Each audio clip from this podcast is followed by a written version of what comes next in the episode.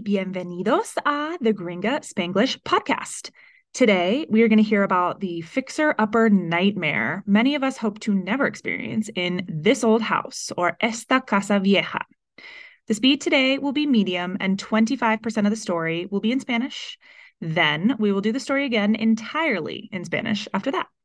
Since I'm pretty uncreative in the structure of this podcast, now it's time for 25 words and phrases you can add to your vocabulary Today, mostly related to the home. Quiz yourself after the episode. You can use the description or transcript to check your spelling. Okie doke, here are some words I will use in this episode in order of appearance. Alcanzable is achievable. Comprometerse is to compromise.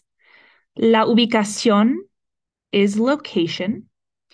El tamaño is size. Un acondicionador de aire is air conditioner. Pintar is to paint. Las paredes are the walls.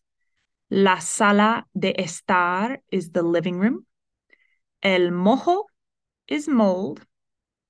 El agente de bienes raíces is real estate agent. Volver atrás is to go back. Arreglar is to fix. Los enchufes are the plugs. Funcionaron from funcionar is they worked. Abrieron from abrir is they opened. Una cerradura is a lock. El ventilador is fan. Encendió from encender is it turned on. Asombrado is shocked. Los huecos are holes. El techo is roof. Los hijos de puta are sons of bitches. Añadieron from añadir is they added. Entre is between. La guerra is war. Esta casa vieja. A long time ago, comprar a casa was expected, more or less easy, alcanzable for many familias jóvenes. These days, no tanto. Buying a house requires savings, a good sueldo or two, and the ability to comprometerse. The specific compromise puede variar.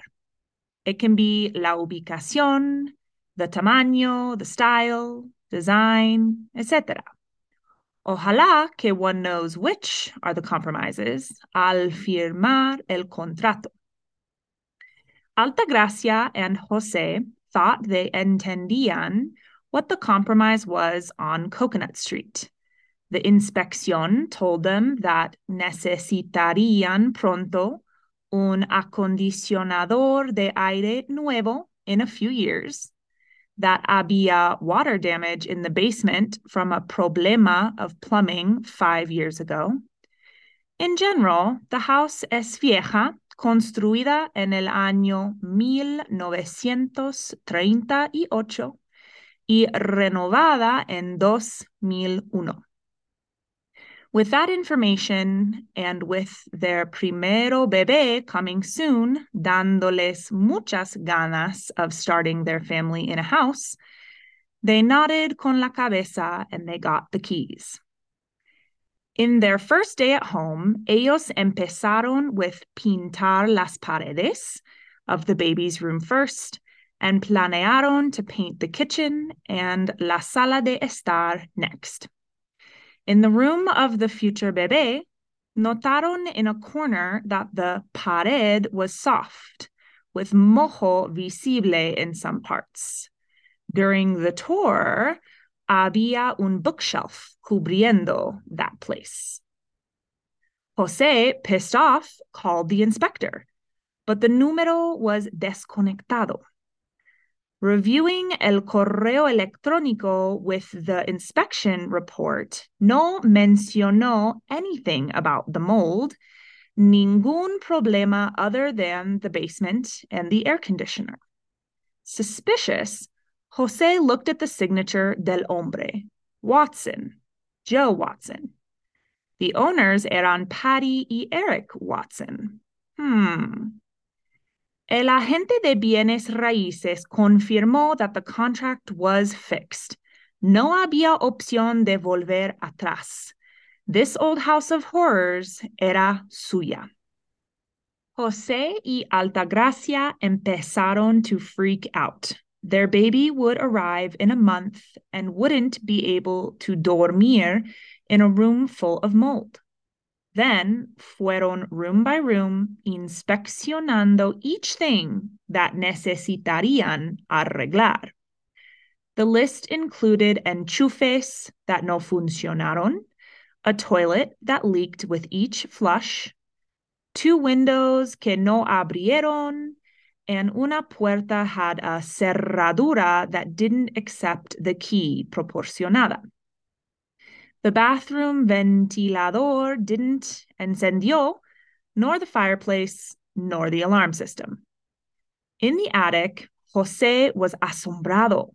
Había huecos in the wall, caca of rats or squirrels or something else, and he saw the tail of a raccoon huyendo por a big hole toward the exterior techo. Esos hijos de puta didn't want us to see el ático porque es un goddamn zoo here. Seeing as the couple didn't have mucho tiempo, nor much experiencia with remodeling houses, they called a plumber, eléctrico, mold remediation, and a handyman. Después de getting quotes from each one, they sat at the kitchen table with a calculator y añadieron los costos. 5,000 for the electrician, 700 para the plumber, entre 2 and 3,000 for the handyman, and 3,200 for the moho. En total, it will be más de once mil. Altagracia almost fainted. But we don't have more than tres mil for renovations. The rest of our dinero went to the down payment para la casa.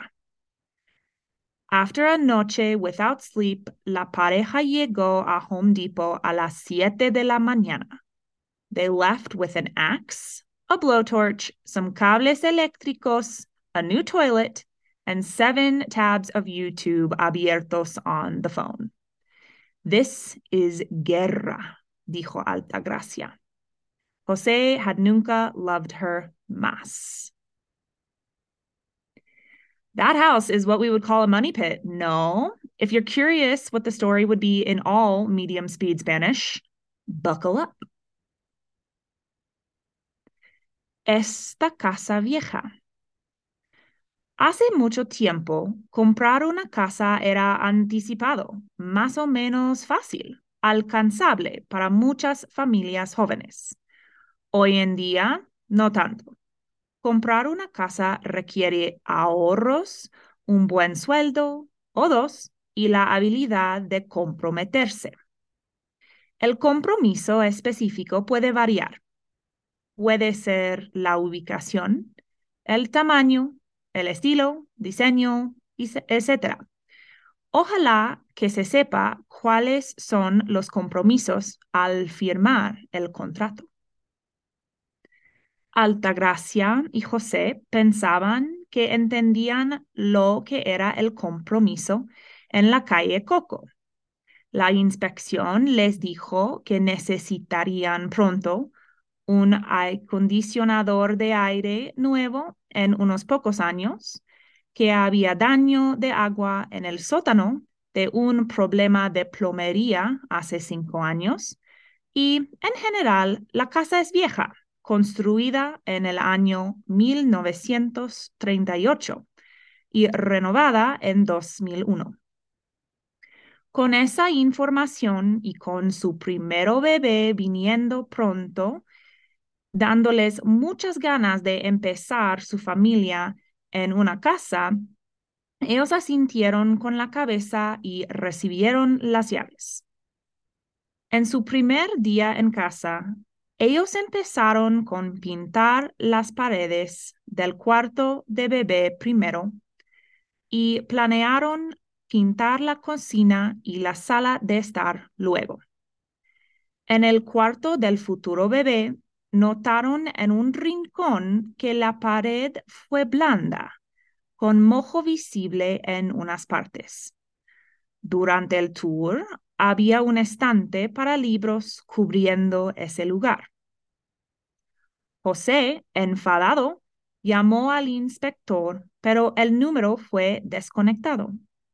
Revisando el correo electrónico con el informe de inspección, no mencionó nada del mojo, ningún problema más que lo del sótano y acondicionador de aire.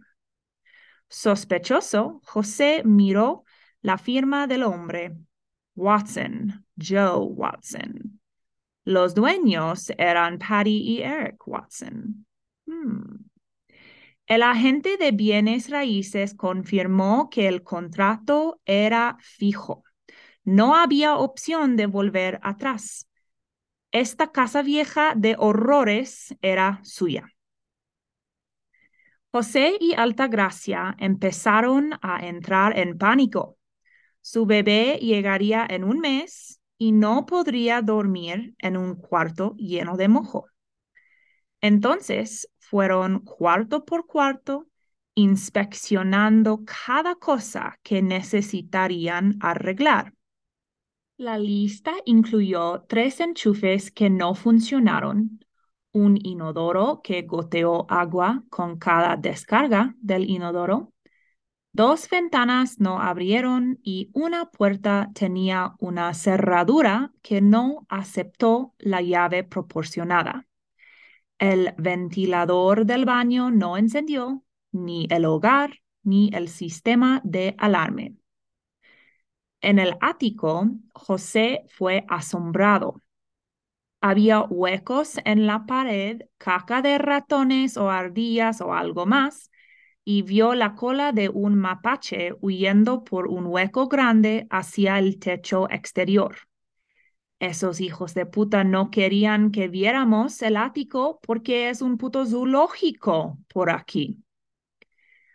Como que la pareja no tenía mucho tiempo ni mucha experiencia con remodelar casas. Llamaron a un plomero, eléctrico, remediación de mojo y un personal de mantenimiento general. Después de conseguir propuestas de cada uno, se sentaron a la mesa de cocina con una calculadora y añadieron los costos. 5.500 para el eléctrico, 700 para el plomero, entre 2 y 3.000 para el personal de mantenimiento y 3.200 para el mojo. En total serán más de once mil. Altagracia casi se desmayó, pero no tenemos nada más que tres mil para renovaciones. El resto de nuestro dinero fue al depósito para la casa. Después de una noche sin dormir, la pareja llegó a Home Depot a las siete de la mañana salieron con un hacha, un soplete, unos cables eléctricos, un inodoro nuevo y siete pestañas de YouTube abiertas en el teléfono. Esta es la guerra, dijo Altagracia. José nunca la había amado más. Well, there you go. that's the end of the episodio para hoy. As usual, you can find me on my website if you're curious what's new, from books to courses to my other podcasts. Come say hey at gringaconsulting.com. Until next time, friends, hasta pronto.